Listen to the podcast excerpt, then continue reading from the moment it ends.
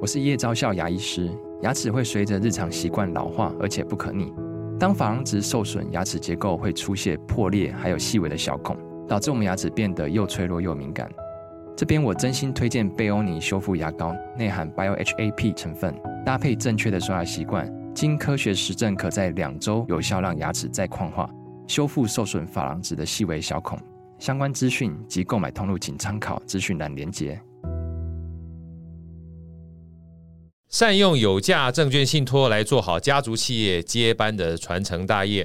通常我们讲说，父母创业非常艰辛，接班的分配不确定，股权的分散不安心。大家好，我是好趣的好哥。创业维艰呢，所成不易。通常我们讲说，很多的创业家或企业接班，常常成为每一个创业者头痛的一个大难题啊。要怎么样能够透过信托这样的一个很棒的工具来完成我们家族企业的传承大业呢？今天我们开心特别邀请到台北富邦银行的郭田林经理来为我们解答。田林好，好哥好，各位线上的观众大家好，我是田玲。啊，因为好哥自己本身也在创投啊，常常碰到这种就是创业家，啊是不管是一代到二代，或是一代本身想要将来再传承大业的时候，哈，通常包括痛苦就是到底谁来接班是啊，或者是怎么样去永续经营是啊，因为毕竟我们现在目前的话，都希望留在自己的家里面嘛，家族嗯家族企业嘛，因为其实家族企业不见得是件坏事，这是东是方在企业里面非常有特殊的模式哈。是，可是又要永续经营，又希望在接办的过程当中能够达成这样的目的，通常是有点辛苦的。我们就特别想田林跟我们聊聊一下哈，透过这样信托的方式哈，就是怎么样能够来去解套。但同时，我想先听听一下，就是通常我们这种难题会发生什么样的情况？有没有这案例跟我们分享，好不好？呃，好哥，我们就直接用一个我们最近的一个案例哈，这个对企业家他是一个五十六岁，其实五十六岁算蛮年轻的很，年轻人，哦，可是他想说他三个小孩子，那都进来企业里工作了，对可是我们都知道哈，人工行李给他拍生经常啦，拍谁？所以到底三个小孩子我应该选谁？对当接班的，接班叫管，对不对？对可是分钱呢，又是分钱一件事情。所以我们来看一下，如果他五十六岁，十年之后他要退休，呀，好，那我如果把股票先送了，因为送股票叫分钱嘛，没错，对我到时候选谁是另外一件事。对好，我现在就把股票送出去了，我大概会遇到三个问题。第一呀件事情，我现在送出去了，就不是我的，没错，投票权是谁的？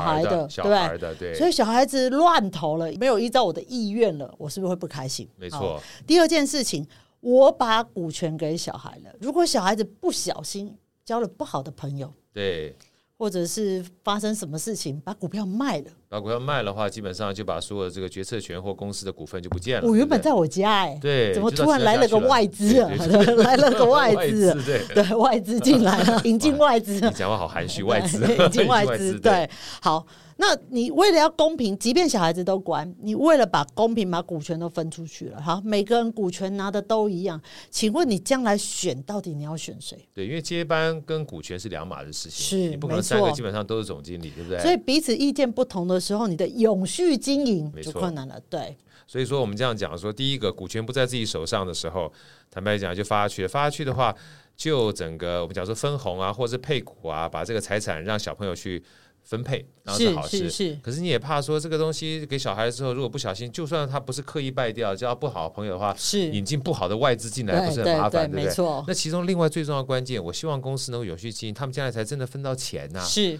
所以未来是谁去管这件事情也很重要。是那这个是三个很大的难题耶哈。对。那有没有办法透过信托把这三个难题嗯能给我们解套一下呢？是，呃，信托在这里有一个很大的好处，就是呢我们预定这个 case，我们是这样帮客户规划的哦、就是这个王先生，我们直接帮他做一个十年的股权信托， 10因为他说年股要权信十托年要退休嘛呀，所以我们差不多就做了一个十年。好，对，那他基本上就是全部都是他益，就是包含了呃他的股票啦、他的孳息都全部都做他益，然后把三个小孩子就放进来了。呀，那我之前听过好哥讲过哈，传承不要暧昧哈，就是我们要跟小孩子讲说， 我们现在就定定游戏规则，对好，我现在要选接班人，所以你们三个努力哦，一起为公司打拼，将来谁最适合接班？我在那一刻会把股权给他。呀，那为什么要提早做？是因为我们用契约的方式让小孩子知道我已经在做了呀而不是说都在我身上，你都不做，大家是不是就会名模生死斗了嘛？对，就猜忌了。对，对，那，不用，我已经做了。好，我所以把三个受益人都放进来了。那放进来之后呢？十年之后，我是不是就清楚知道谁可以适合接班？呀，好，那在这十年的中间呢，虽然我送出去了，可是公司的决策权、还在身上运。用举事权还在我身上嘛。对，所以我这个老板也当得很开心啊，我呀这个爸爸还是很有尊 严嘛。我给出去了，可是我说还有了权算。利，对不对他有权利，所以这十年的营运还是由爸爸说了算。在十年到期的时候，第一件事情，我们不建议均分。为什么不建议均分？因为并不是每个人都适合接班是哦，他可以分钱，所以呢，适合接班的这个人，我们就给他最多的股份。呀，那其他是不是不公平？对不公平，请另外准备一包钱给另外两个不公平的人，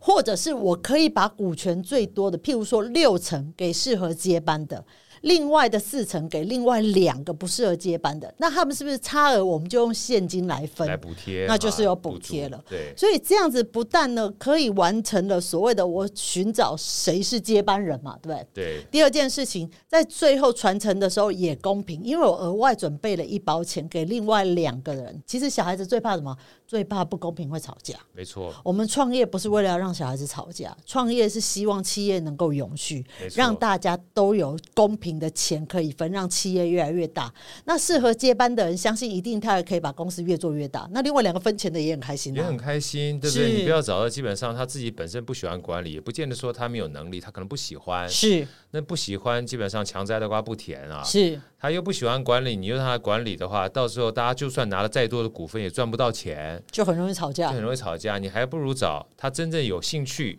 又有管理能力的人是来做接班的这个行为。是，然后其他的人呢，就算他股份很少，你可以用现金来做补贴。对那这种情况之下，大家皆大欢喜，有钱的拿钱，有权的拿权是啊，有能力的拿权啦。那基本上可以分润的话，拿现金。现在这样情况之下，不管说对接班来说，我们讲是谁来接班，或者对永续经营来说，其实双方或者三方或者大家基本上都是赢的，皆大欢喜。就皆大欢喜。对所以，好，我刚刚听到这边哈，我觉得这真的信托是一个非常棒的一种方式哈，去解决呃上一代到下一代一个传承的问题。因为针对父母亲，假设你还不确定你的小孩儿，不管是兴趣，他都在养成阶段嘛，兴趣也好，或者是能力好的情况之下，你可以先用分配的方式，是代表一件事情，我愿意做这件事情。